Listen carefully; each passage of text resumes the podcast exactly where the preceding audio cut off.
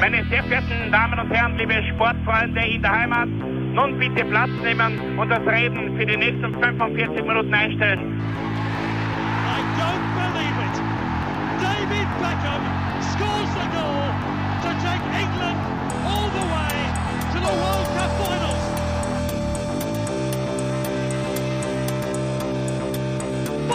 Oh, they've scored! I do not believe what I've just seen! Troy Deeney has scored a penalty! He scored!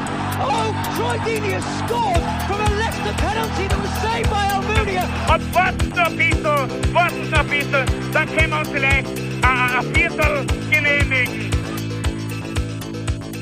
Herzlich willkommen, liebe Zuhörer und Sportfreunde, zur neuen Folge des Trikot-Austauschs, dem Podcast über Fußballtrikots und Fußballkultur. Mein Name ist Florian Bruckmüller und an meiner Seite darf ich wie immer Klaus Vogelauer begrüßen. Hallöchen. Ja, in der heutigen Folge widmen wir uns einem äh, Design-Thema, das uns in den letzten 172 Folgen sicher schon öfters äh, begleitet und verfolgt hat.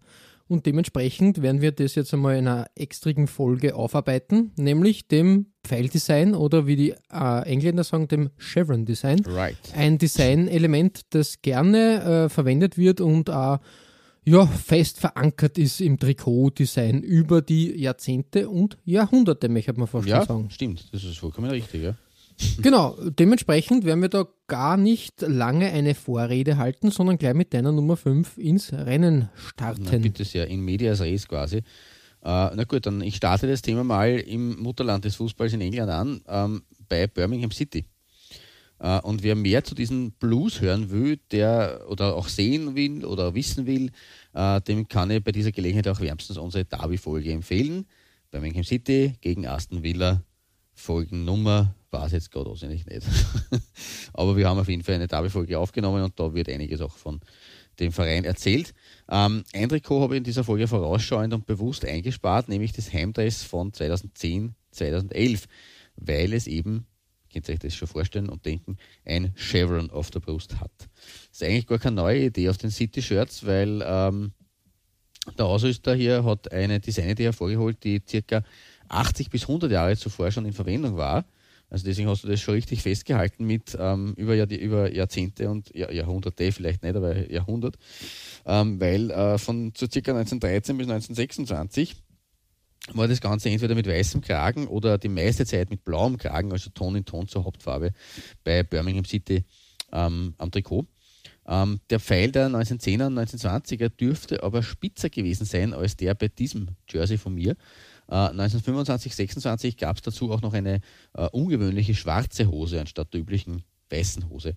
Äh, diese Designidee ist im Übrigen nicht von einem Alteingesessenen am Ausrüstermarkt hervorgekramt worden, sondern von einem Exoten, nämlich X-Step. Mhm. Äh, ich weiß nicht genau, ob die schon in unseren ähm, 100, äh, über 170 Episoden schon mal vorgekommen sind. Äh, aber daher lohnt es sich auf jeden Fall einmal genauer hinzuschauen. Ähm, Xtep ist erst in diesem Jahrtausend gegründet worden, nämlich 2001 in Hongkong.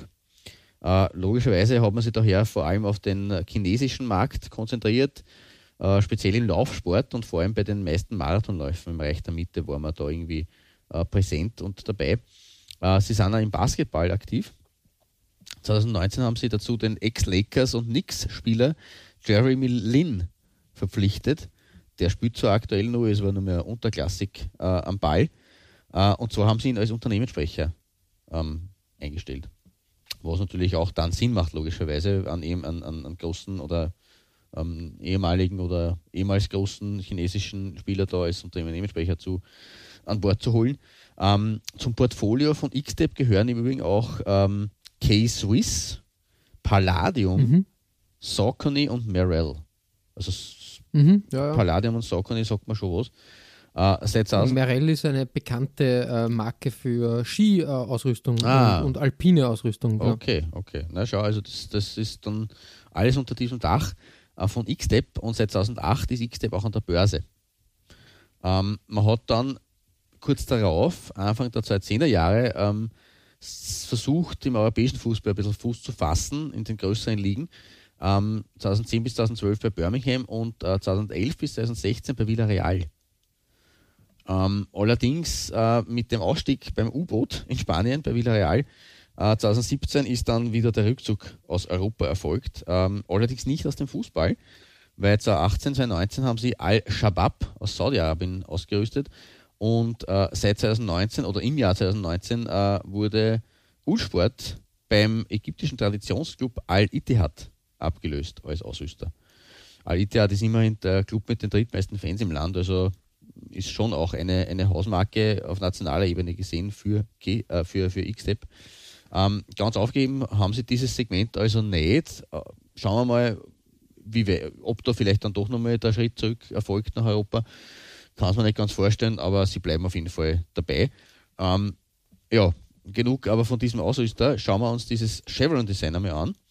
Ähm, ein eher flaches Chevron eben hier ähm, mit dem X-Tape-Logo links, mit diesem Krallen-Design äh, oben ausgehend, was ja ein bisschen unglücklich ausschaut, finde ich. Ähm, FNC Investments, ich glaube, dass die mit, mit XTB irgendwie was zu tun haben, deswegen auch die, die, die Post, äh, das Post-Sponsoring ganz logisch eigentlich, dass das so zusammenhängt. Ähm, ja, aber ein, auch ein eher runder, ein eher rundes Chevron, aber einmal ein sanfter Einstieg in die Materie. Vor allem schön finde ich, dass er das Chevron weiterzieht auf äh, die Ärmelpartie. Das ist ganz Ja, okay. richtig, ja. Also wie gesagt, ähm, wir, werden das, wir werden das im Laufe der Folge öfters äh, sehen, wie der Chevron halt interpretiert wird. Genau. Spitz, abgerundet. Genau, in allen möglichen Formationen. Etwas spitzer oder sehr spitz wird es bei dir äh, auf deiner Nummer 5. Und da haben wir, also nach, nachdem wir das X-Step gehabt haben, äh, nutzen wir diese Folge auch ein bisschen, äh, um Ausrüster zu präsentieren. Und auch der Ausrüster, den du da hast, äh, der ist mir durchaus ein Begriff, äh, italienischer, glaube ich. Also wir kommen auch nach Italien beim Verein.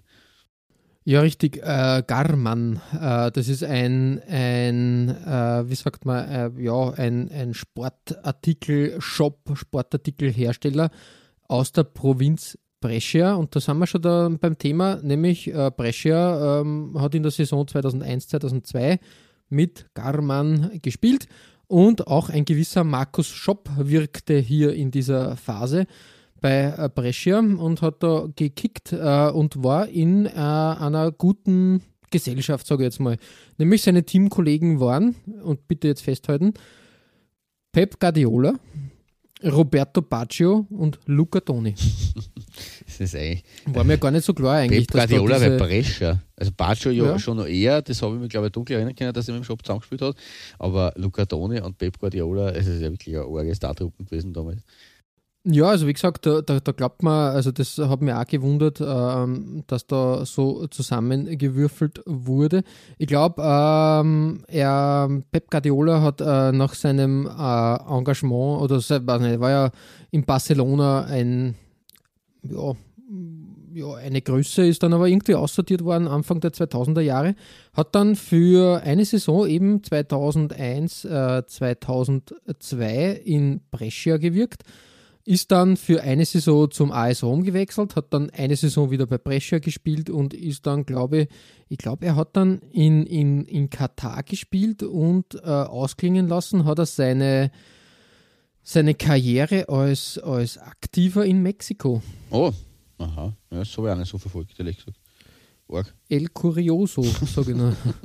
äh, naja, jedenfalls, äh, da sind wir schon, ich habe mir einmal dieses Auswärtstrikot äh, geschnappt äh, weiß als Hauptfarbe, der Chevron, ein sehr spitzer Chevron. Ja. Also das ist einer, einer wirklich der, der boah, ganz, ganz spitz angedeutetsten Chevrons, die es da gibt, äh, auch sehr groß eigentlich ähm, ja, ein, ein straightes V da runter in Blau gehalten und in der Heimvariante war es genau umgekehrt. Äh, die Banca Lombardia äh, da als, als Sponsor drüber, ja, ist okay, ist okay, ich finde es nicht so schlecht. Es gibt, es hat da schon weiter schlimmere Platzierungen von Sponsoren gegeben und es hat irgendwie ein, ein, ein Gesicht, beziehungsweise ja, schaut in Ordnung aus. Äh, ich finde das jetzt nicht, äh, nicht so schlimm. Na, Vor allem beim Chevron ist sowieso das Problem. Du kannst dem nicht in den Chevron Na, setzen, eben. du kannst dem nicht genau. unten, schaut es komisch aus, oben. Es ist schwierig. Es ist schwierig. Also schönes Design, aber natürlich eine schwierige Platzierungsvariante äh, für die heutigen Brustsponsoren, weil die einfach immer dabei sind. Ne? Mhm. Genau, du sagst das.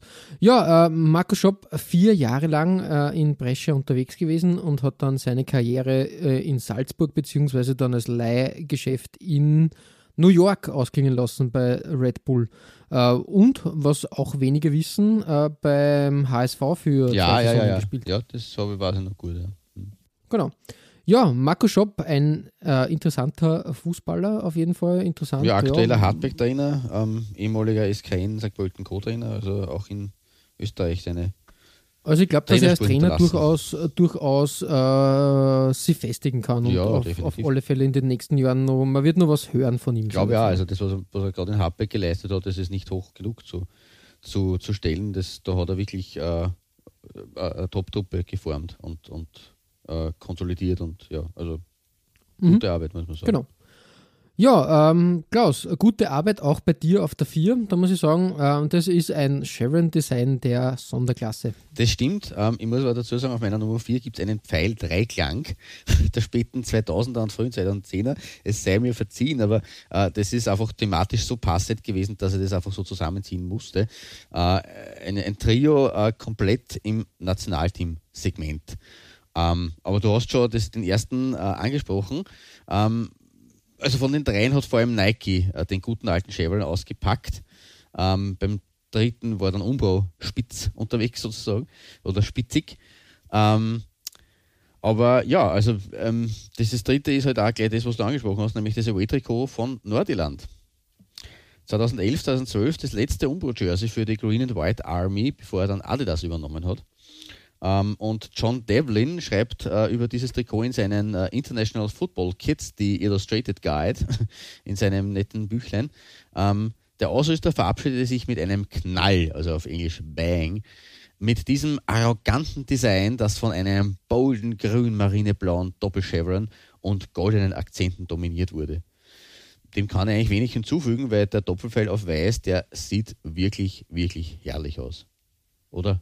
Das hast ja du auch schon Ja, angedeutet. ich finde auch richtig, ja, richtig, du sagst das. Erstens Mhm, einmal mhm. die, die Doppelfarbe, zweitens einmal ohne Sponsor, weil es nicht bei Nationalteams sowieso äh, der See, das, das aktuell noch der Segen ist, ähm, weil einfach dann das Chevron besser äh, zur Geltung kommt. Und das Ausrüsterlogo genauso wie das äh, auch mit goldenen Akzenten, goldgelben Akzenten umrandete Nordirland äh, äh, Verbandslogo schön eingewoben, quasi in die Mitte zwischen dem Grün und dem Dunkelblau. Ähm, eine sehr pure, pure Beauty, um es mal so zu nennen. Ähm, also wirklich, wirklich gute Arbeit von Umbro äh, an dieser Stelle. Äh, allerdings wurde auch eine der bittersten Niederlagen in diesem Dress bezogen und zwar beim Revival des ältesten Nationalteamturniers der Welt. Das war nämlich die sogenannte Home Championship und die ist schon ab den frühen 1880ern ausgespielt worden äh, unter den Home Nations. Das sagt jetzt noch nicht viel. Die Home Nations sind die britischen Teams, weil ja Großbritannien aus äh, alter Tradition und auch wenn man England gegen Schottland das erste äh, Länderspiel und so weiter hernimmt, ähm, das ist einfach Tradition, dass das äh, Großbritannien nicht als Großbritannien antritt, außer halt bei Olympia, sondern eben in seine vier Home Nations geteilt ist.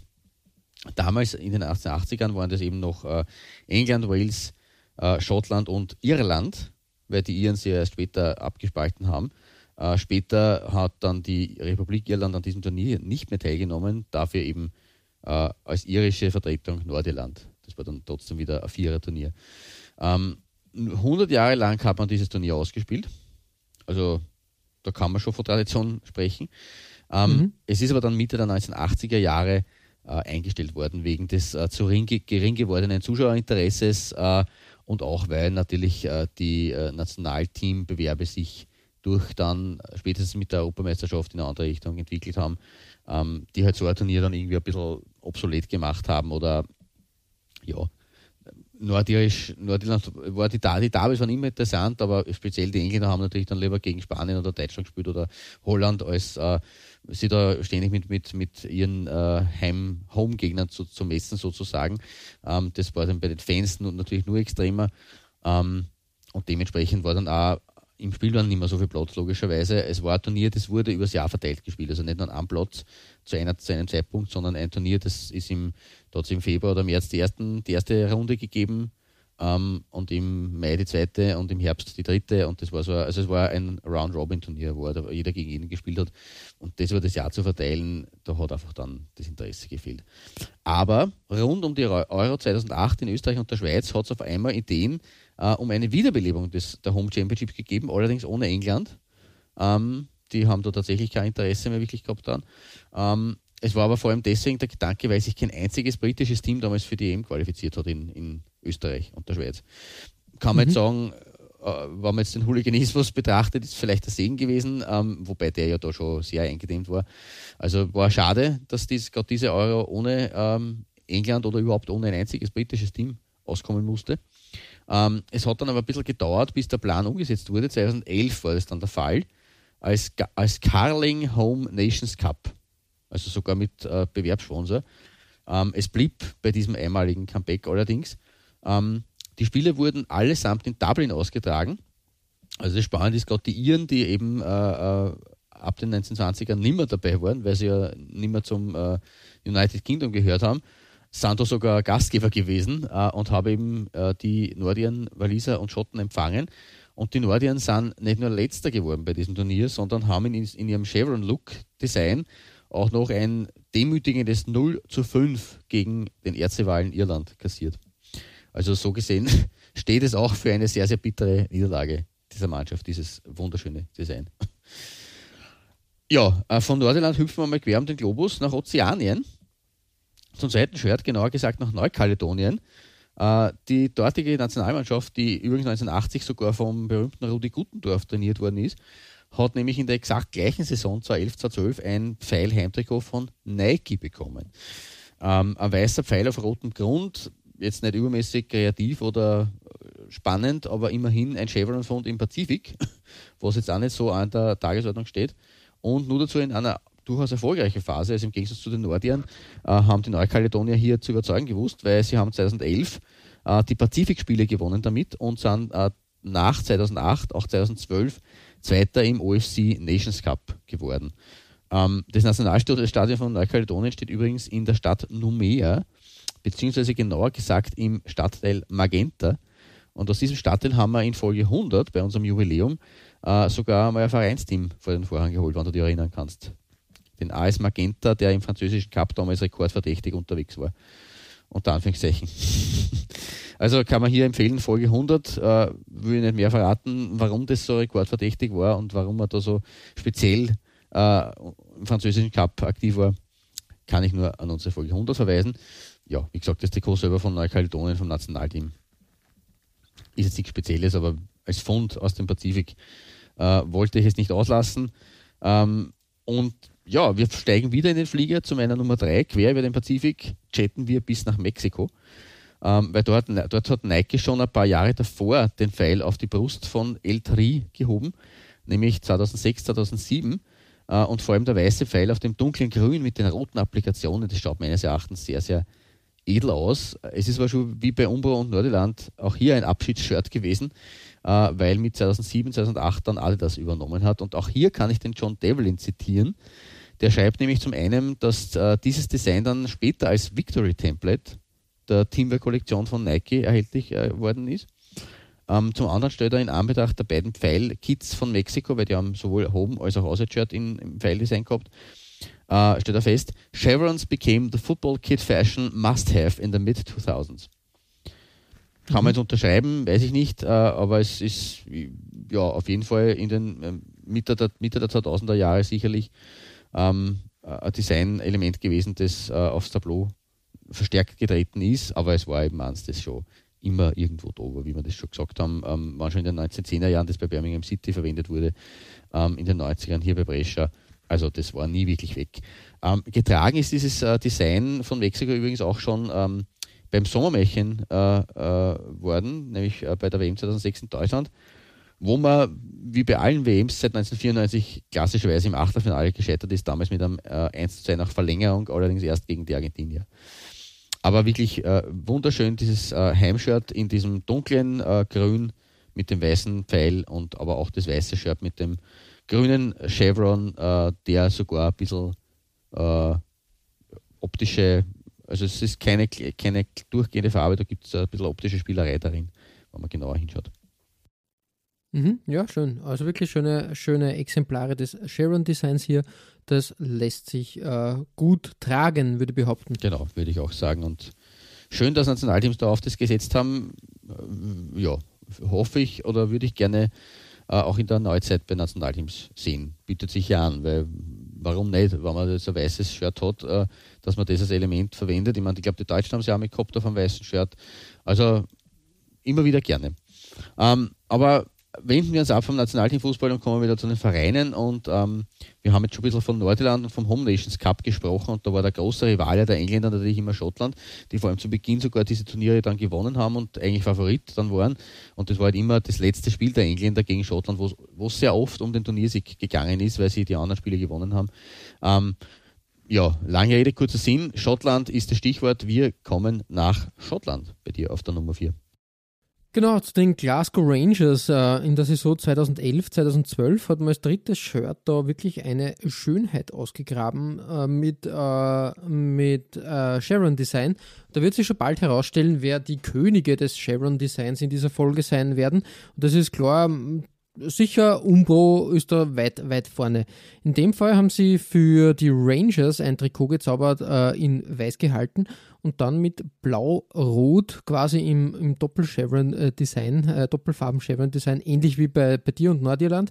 Also wirklich, wirklich schön, auch in Verbindung mit dem äh, Classic äh, Rangers Logo, äh, mit den Sternen und auch Tenants, ähm, die, äh, glaube ich, Brauerei. Ja ja, das macht durchaus Sinn, äh, fügt sich da ganz gut ein und muss man, muss man wirklich festhalten, es ist wirklich gelungen. Die Rangers an und für sich eher weniger mit Chevrons unterwegs. Also ja, das war mal ein Versuch. Mhm. das zu platzieren. Ähm, ich muss aber sagen, äh, durchaus gelungen und, und hätte sie eine, eine Neuauflage verdient. Ich glaube, äh, jetzt haben sie ja Castor, also ja. Diese, diese britische Marke, genau. die jetzt versucht, da groß Fuß zu fassen wäre vielleicht interessant, dass man da über, über Castor da vielleicht auch irgendwie, dass, dass da irgendwann mal ein Oldschool-Design da herausgegraben wird. Die sind auch bekannt dafür, ähm, sage ich mal, Retro-Elemente ins aktuelle Jahrhundert zu holen. Und das ähm, ist, glaube ich, eine interessante Arbeit, die da nur, nur auf uns äh, wartet, beziehungsweise was wir da zu sehen bekommen werden von Castor. Sie sind ja bemüht, andere Mannschaften unter Vertrag zu nehmen. Die sind groß auf Expansion aus. Mal schauen, wer, wer noch in ihre Fittiche gerät und vielleicht äh, findet dort der Chevron wieder ein Comeback. Weil das muss ich schon sagen, nachdem der Chevron irgendwie vor zehn Jahren ungefähr so eine Hochblüte erlebt hat, also gerade in dieser Phase mit den Rangers da jetzt und, und deiner, deiner, deiner Nummer 4 Platzierungen, ist es in, letzten, in den letzten Jahren etwas ruhig geworden. Man, ja, Ausnahmen richtig, bestätigen ja. die Regel, das mhm. wirst du, wirst du auch, auch beweisen, aber im Großen und Ganzen ist äh, das Chevron-Design immer sehr sehr zeitenabhängig. Ja, es ist so, wie es eben der Devlin wirklich schreibt, ähm, der, der, selber, glaube ich, äh, Designer ist. Ähm, das Mitte, Mitte, Ende der 2000er Jahre oder Anfang der 2010er war es noch das Must-Have am Trikot-Design-Markt oder Sektor. Äh, und das hat sich dann im Laufe der 2010er Jahre wieder geändert. Finde ich an sich, wenn ich mir das wieder anschaue, ist genauso wie bei Nordirland hier das Umbro. Also was ja bei Umbro natürlich auch schön ist, der Diamond hat, ist ja quasi, besteht ja sozusagen aus zwei Chevrons, wenn man es jetzt so aufdröselt. Ja, ähm, und der passt richtig. natürlich da perfekt äh, in diese, glaube bei Doppel-Chevrons in zwei Farben hinein, genauso wie bei Nordirland, hier auch bei den Rangers, an diese Stelle, wo Rot und Blau aufeinander stoßen und das auf der anderen Seite dann das Logo ähm, hineinpasst an diese Linie zwischen Blau und Rot. Ähm, bietet, es bietet sich halt auch von dem her gut an. Ja, auf jeden Fall. Also bin, ich, bin ich ganz bei dir. Mal schauen, was da, wie gesagt, äh, es ist alles immer ein Auf und Ab in den Design-Trends und Design-Sprachen. Vielleicht feiert der Chevron in baldiger Zukunft sein Comeback. Äh, wenn wir zu deiner Nummer 3 wandern, muss man sagen, ähm, ja, Comeback, also da müssen wir ganz weit zurück, weil das ist ein, ein, ein Zeitdokument schon. Ja, das ist allerdings richtig, weil auf Stockern hast du bei mir heute ein skandinavisches Team geschafft. Ähm, und das ist bei uns in Österreich eigentlich erst mit dem Wechsel eines gewissen Roman Kinast bekannt geworden, äh, nämlich Hamkam oder mit vollem Namen Hamar Kameratene. ja, gegründet ist man 1918 eigentlich als Fredig worden, aber selbst der Club-Webseite ist nicht zu entnehmen, wann und warum es zu der Namensänderung eigentlich gekommen ist. Ähm, der Club selbst stammt, äh, wie man das schon sehen kann, am Namen aus der Stadt Hamar. Ähm, ja, wie gesagt, sagt schon der Name, weil Hamar Kameradene heißt nichts anderes als quasi die Kameraden aus Hamar, wenn man es jetzt äh, sehr wortwörtlich übersetzt. Äh, die Heimspiele äh, werden im Stadion Briskeby Gresbane oder Grace aber ich glaube als, als norwegisch eher Grace ausgetragen. Ähm, der Fanclub nennt sich immer auch Briskeby-Banden, also auch passend zum Stadion. Lustigerweise gibt es auch in Oslo einen Stadtteil, der Briskeby heißt. Und nach dem hat sich auch die frühere norwegische Elektropop-Band Briskeby benannt. Ja.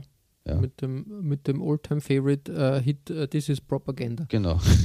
äh, Gibt es ja mittlerweile nicht mehr. Von 99 bis 2008 äh, haben sie Bestand gehabt, was ich auch rausgefunden habe.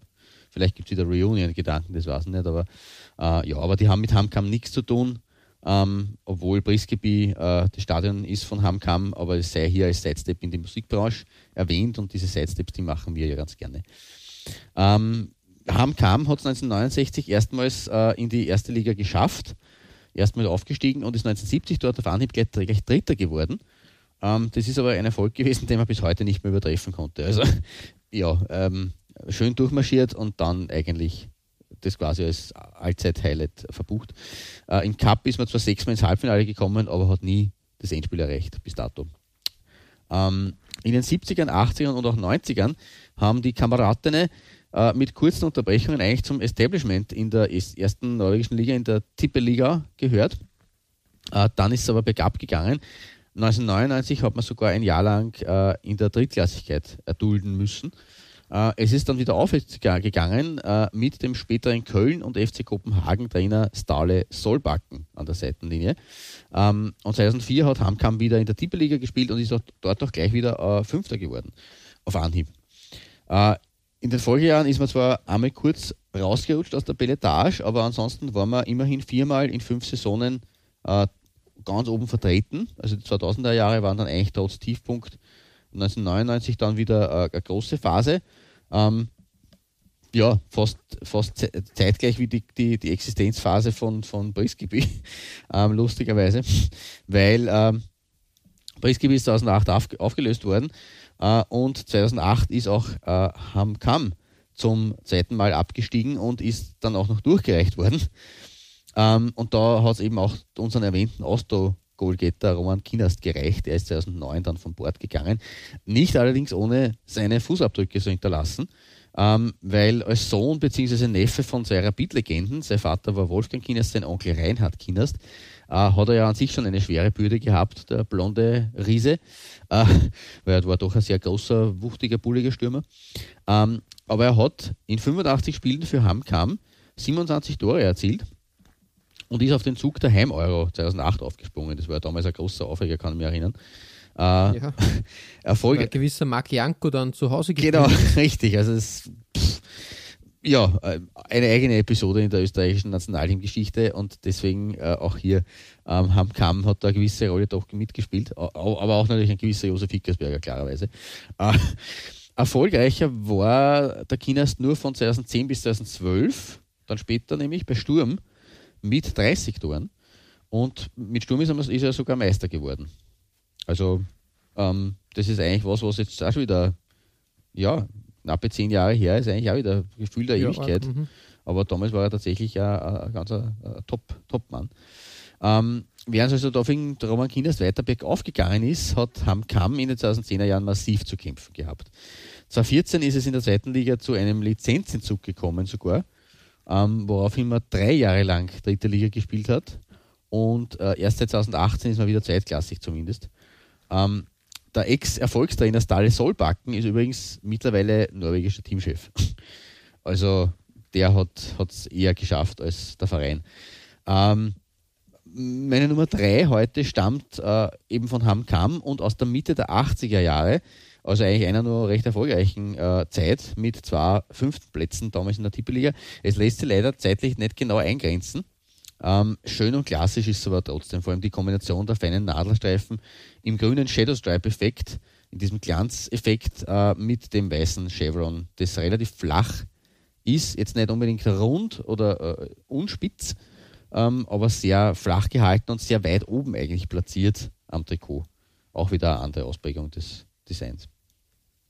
Vom Puma. Ja, richtig, ja, schön. Schön. Äh, interessant, ja, es hat ein klassisches 80er-Jahre-Design da etwas, etwas, äh, ja, du merkst halt, dass gewisse Elemente dann in anderen Trikots äh, aufgegangen sind. Ähm, man grün-weiß erinnert mich dann immer sehr an die Werder-Trikots äh, aus der Phase und da, da, da sieht man einige Designelemente, die dann weiterentwickelt wurden. Ja, cool. Genau, ja, aber exotischer Fund in der norwegischen Liga. Ähm, aber die schöneren Chevrons sind ja eigentlich dann sogar welche, die eben ein, ein Doppel-Chevron bilden mit zwei Farben und äh, zu genau so einem Design kommen wir jetzt auch wieder zurück auf deiner Nummer 3 und äh, ich leite über gesanglich mit Oh Canada. Bitte. Ja, ähm, in, in Kanada wird nicht nur Eishockey gespielt oder Curling äh, praktiziert, sondern auch Fußball. Und da muss ich ehrlich sagen, äh, es verwundert mich ein bisschen, dass da irgendwie noch nicht der Fußballboom so groß, äh, groß ist wie gedacht, weil an und für sich Kanada ja auch etwas europäisch ausgerichtet ist, würde ich mal behaupten. Äh, Kanada das bessere Amerika sozusagen. sie, und, waren, sie waren ja ähm, tatsächlich in den 80er Jahren äh, sozusagen am Sprung. Ähm, wo die USA halt trotz, äh, trotz NASL äh, ein bisschen im, im Nationalteam der Österreich-Schlaf dahingeschlummert haben, hatte man ja gedacht mit dieser WM-Teilnahme 86, wo sie ja bei der Mexiko-WM als, als einzig, also hat die, die, die, die CONCACAF nur einen einzigen Qualiplatz gehabt und da haben sie sich als erster und einziger qualifiziert. Da hat man ja wirklich gedacht, auch in Kanada, na jetzt geht's aber, jetzt starten wir durch und jetzt geht es für, für Kanada das Fußball auch so richtig los und aber es war nicht der Fall. Na, überhaupt nicht. Also wie gesagt, das ist echt, echt schwierig oder ja, mh, hm, keine Ahnung, wie man sagen soll. Es, es macht halt irgendwie ja, es ist schade, würde sie, würd sie durchaus, äh, durchaus verdienen, ähm, da etwas, etwas äh, prominenter stattzufinden. Äh, wir haben ja über die äh, kanadische Liga auch schon mal gesprochen, dass der Macron äh, quasi einen, ähm, einen Liga-Franchise-Ausrüster stellt. Da York, da ist ja. gehabt, ähm, weiß ich nicht mehr, wo ist noch nicht so lange her, dieses Macron. Genau, richtig, in der italienischen Ausrüsterfolge war das. Ja, wahrscheinlich, genau. Und äh, wie gesagt, äh, in der Saison 2011-2012 äh, hat Kanada mit Umbro gespielt, die Könige des Chevrons sozusagen. Äh, inzwischen, inzwischen ist, ähm, ist ja Kanada unter Nike, äh, Nike Fittiche gewandert und haben, haben da eigentlich sehr, sehr tolle Trikots bis jetzt bekommen. Da bin ich gespannt, was noch passieren wird. Jedenfalls, äh, dieses Trikot, äh, dieses Chevent-Trikot-Design, echt, echt schön. Passt wieder in diese, in diese Richtung, wie, wie, wie vorher schon erwähnt. Ich mag die zwei, zweifärbigen sehr gerne, diese zweifärbigen Chevrons. Zusätzlich dann natürlich mit Rot, Weiß, Schwarz. Das ist sehr edel, muss ich ehrlich sagen. Äh, das ist wirklich sehr gelungen und finde finde wirklich sehr, sehr, ja, hat so einen, einen nostalgischen Retro-Edel-Touch, möchte man fast sagen. Also das ähm, ist ein Design, was durchaus auch 50 Jahre vorher durchgehen hätte können. Ja, definitiv, das stimmt.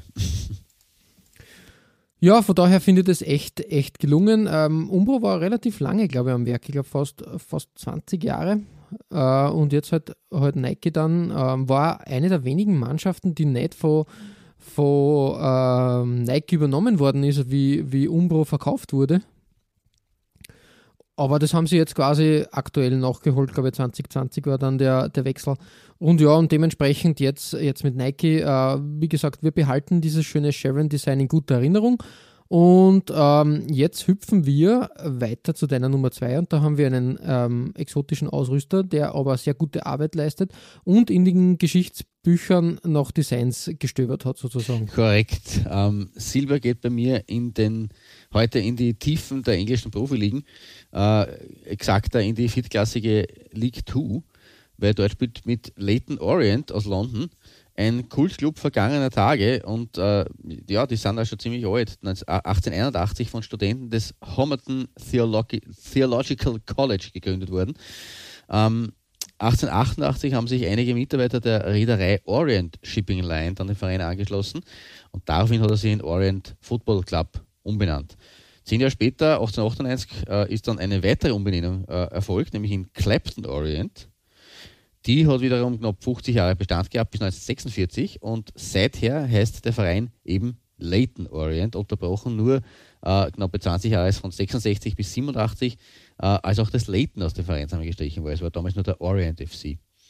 Ähm, seit 1976 wird das heutige Vereinszeichen verwendet, also Vereinswappen, Vereinszeichen, Vereinswappen, äh, in dem zwei Wivern dargestellt sind, die sich auf einem Fußball abgestützt entgegenblicken.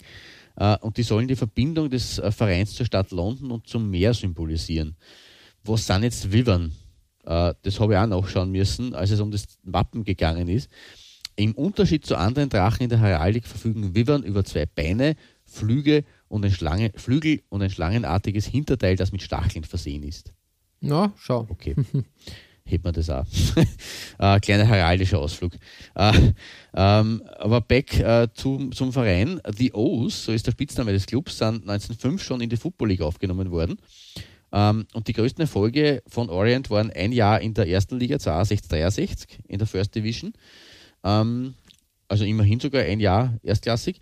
Äh, und ein echter Lauf im FA Cup 1978. Da ist man bis ins Halbfinale gestürmt, wo dann mit 0 zu 3 gegen Arsenal Endstation war. Und apropos Lauf, der war nämlich 2017 zu Ende, weil von der Aufnahme 1905 weg äh, hat sich Orient ununterbrochen in den ersten vier Profiligen Englands gehalten. Am 22. April 2017 hat man aber mit einem 0 zu 3 bei Crew Alexandra akzeptieren müssen, dass man aus der League 2 absteigt. Und damit sind die O's nach 112 Jahren im Profibereich erstmals wieder in den Amateurbereich gerutscht. Ein trauriger Tag natürlich für den äh, Fußball bei Leighton Orient, aber ein, Betriebsunfall, wie man heutzutage sagt, äh, den man äh, mittlerweile äh, im, konkret im Sommer 2019 ausbügeln hat können. Uh, und wie ich schon vorher erwähnt habe, mittlerweile spielt man wieder in der League 2 und aktuell sogar spielt man um den Aufstieg in die League 1 sogar mit. Also es gibt, Gott sei Dank, uh, für Leighton Orient sind wieder bessere Zeiten gekommen.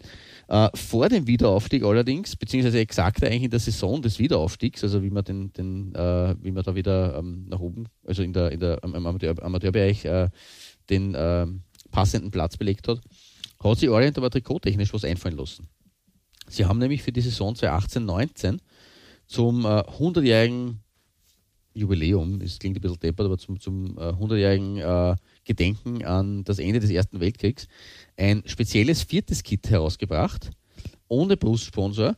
Und das haben sie im November 2018 kurz vor dem sogenannten Remembrance Sunday gegen Bromley äh, als One-Off eingesetzt. Also im Spiel gegen Bromley ist es sozusagen als einmaliges äh, Shirt getragen worden. Hintergrund war zum einen, äh, dass äh, drei damalige Clapton Orient-Spieler im Ersten Weltkrieg äh, umgekommen sind und zum anderen generell äh, die Rolle, die der Club damals gespielt hat. Äh, in einem Daily Mail-Artikel dazu habe ich gefunden, ähm, und das kann ich nicht ganz einordnen, aber man war damals der erste englische Club to sign up en masse with 41 players and staff enlisting. Was also ich bin schon des Englischen mächtig, aber was das genau für, äh, äh, für, für, für, für ein Zeichen war, dass man als erster da quasi en masse 41 Spieler verpflichtet hat, das weiß ich nicht. Ist man nicht. Aber es war offensichtlich, haben sie da eine gewisse äh, entscheidende Rolle gespielt in diesen äh, nach- oder äh, späten, späten Kriegsjahren. Ähm, und das Shirt war ganz jedenfalls, jedenfalls vom Design, äh, das man da gegen Ende des Kriegs äh, ähm, getragen hat, inspiriert.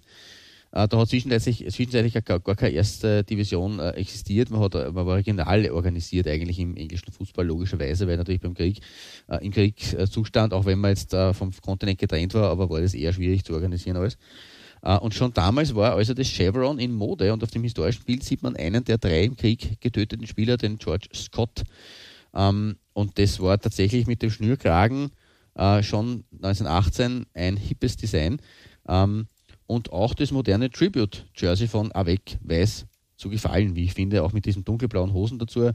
Ähm, wieder ein relativ spitzer Pfeil, aber sehr, sehr edel und sehr, ja, also retro, moderner Retro-mäßig. Also ich muss es gar nicht als rein Retro bezeichnen, aber es schaut wirklich sehr, es ist eine gute Brücke zwischen Moderne und, und, äh, und Retro-Style.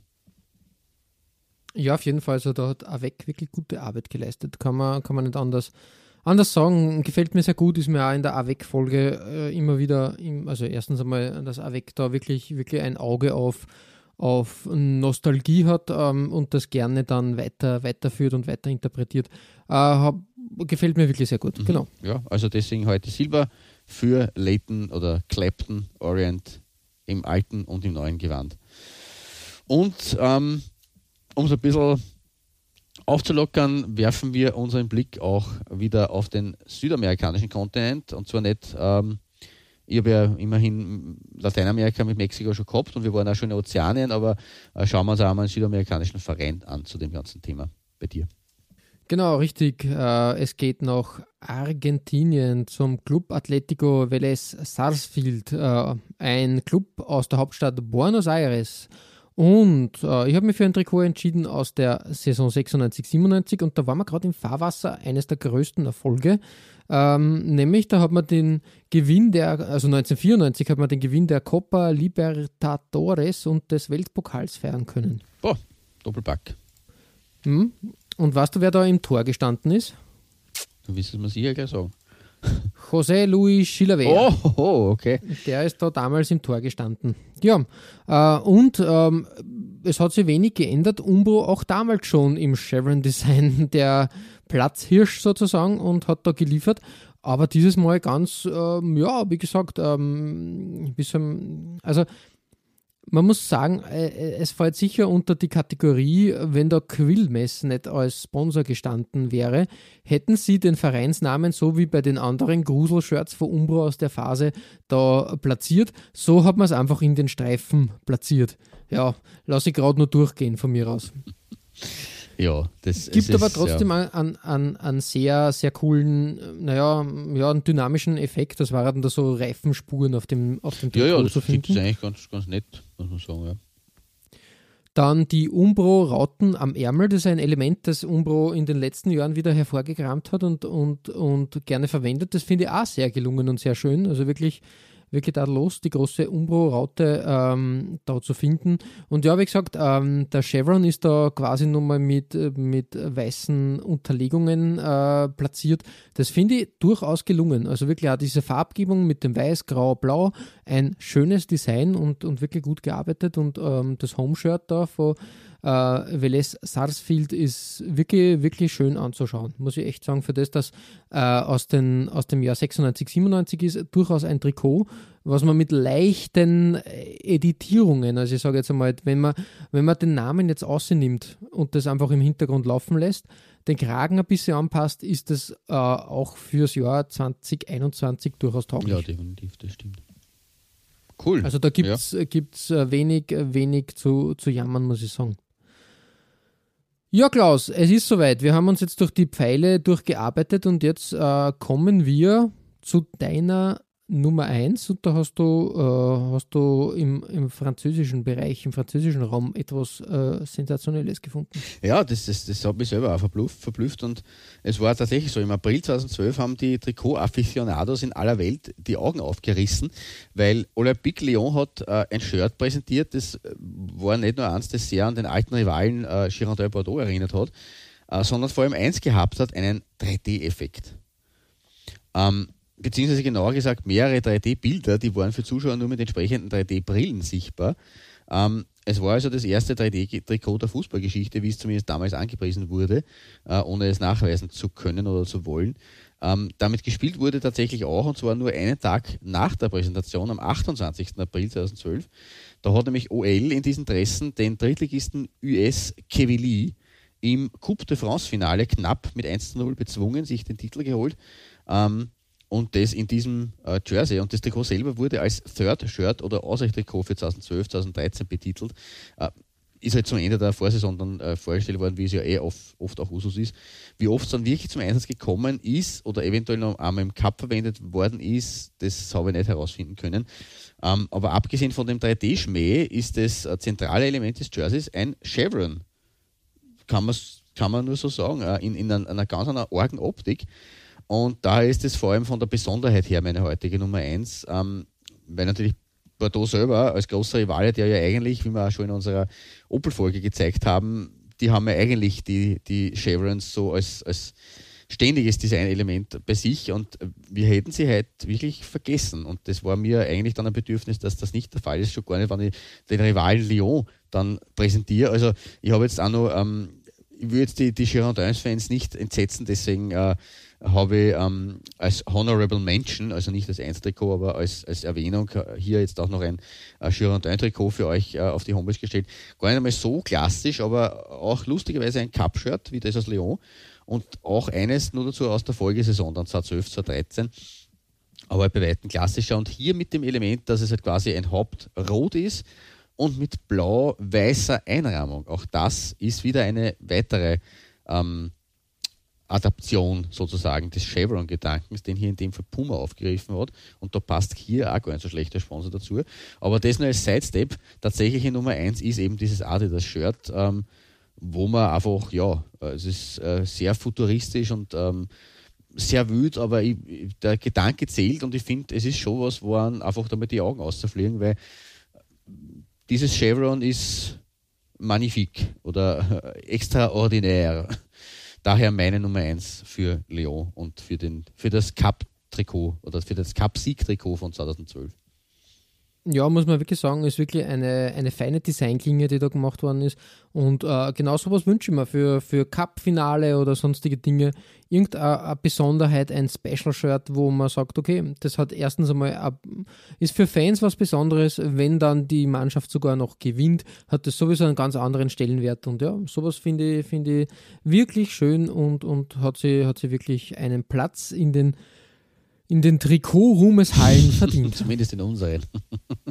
Aber auch allgemein. Ich finde nämlich, dass das insofern auch gut ist bei, den, bei dem Shirt, weil es einfach in der Hauptpartie sehr ruhig ist ähm, und eigentlich nur diese Chevron-Partie sehr wild, basic daherkommt, aber ansonsten ein, ein sehr ähm, schönes, klassisches, sachliches Trikot und eben mit diesem Spezial-Clash, äh, äh, mit diesem ja, äh, speziellen ähm, Effekt und Bang und also es ist jetzt nicht so, mhm. dass man so wie bei manchen 90er Jahren oder bei, bei manchen äh, Shitkits oder bei manchen ähm, Gruseltrikots, die wir schon gehabt haben, dass man da halt einfach das hat und dann überall im Trikot spielt sich was an und um Gottes Willen und da ist was und da ist was. Sondern es ist tatsächlich hier fokussiert auf, diesen, auf dieses Chevron, der als Grundgedanke da ist, der total äh, mit dieser Metall, Metallic-Optik äh, modern gestaltet ist und der Rest des Shirts ist einfach schön, stylisch und das ist einfach so die Kombination, die wirklich auf, aufgrund dieses Motto-Gedankens Chevron echt gefällt. Also da deswegen, ja, hier Nummer eins bei mir.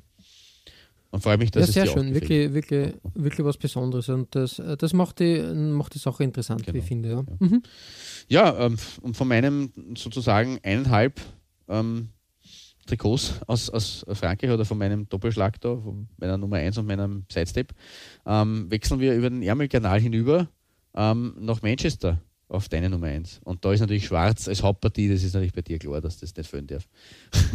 ja, und irgendwie, irgendwie muss ich sagen, war das, glaube ich, auch die Mannschaft und, und das äh, Design, was diesen Sharon-Boom dann ausgelöst hat. Äh, wenn man jetzt, man, ich glaube, Mexiko und, und die Phase 06, 07 einmal, ja, hat das eingeleitet und dann, ähm, dann hat es wieder, wieder mit, mit Manchester United, glaube ich, äh, stattgefunden, weil das Heimtrikot war, glaube ich, rot und schwarz, wenn mhm. mich nicht alles täuscht. Stimmt, ja.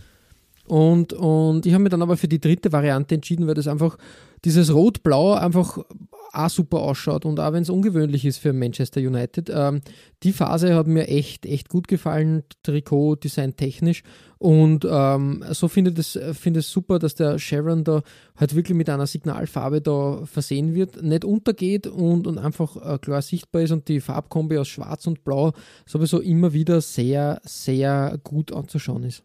Also ich finde das echt gelungen und, und wirklich schön. Und ja, also da, da hat Nike gute Arbeit geleistet und muss ich echt sagen, war eine, eine schöne, runde Sache, die da stattgefunden hat. Ja, definitiv.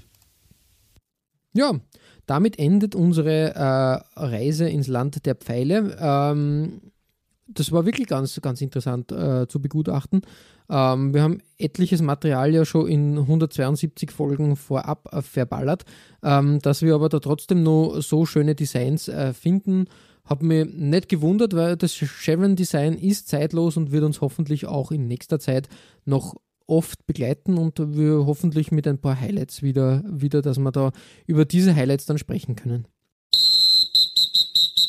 Ihr findet alle besprochenen Trikots als Nachlese der Episode auf unserer Facebook-Seite www.facebook.com slash Trikotaustausch.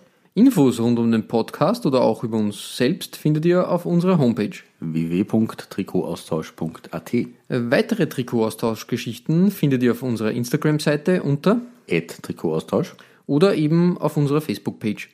Wir freuen uns über Feedback, gerne als Kommentar oder Message auf Facebook oder per Mail an feedback at trikotaustausch.at. Wenn euch unser kleiner Podcast gefällt, freuen wir uns natürlich auch über 5 Sterne auf iTunes. Ja, Klaus, beim nächsten Mal graben wir uns wieder geschichtlich in die Tiefen der vergessenen Clubs und schauen uns einmal an, ähm, bei einer Neuauflage unserer beliebten Rubrik Forgotten Clubs, äh, welche Vereine die vielleicht einmal einen großen Namen gehabt haben oder einen, einen ja, wichtig waren im Fußballgeschehen und verschwunden sind, was da eigentlich passiert ist und welche Trikots da getragen wurde. Da finden sich wieder schöne Schätze, würde ich behaupten. In diesem Sinne verbleiben wir wie immer mit sportlichen Grüßen. Einem ganz herzlichen Good Und bis bald.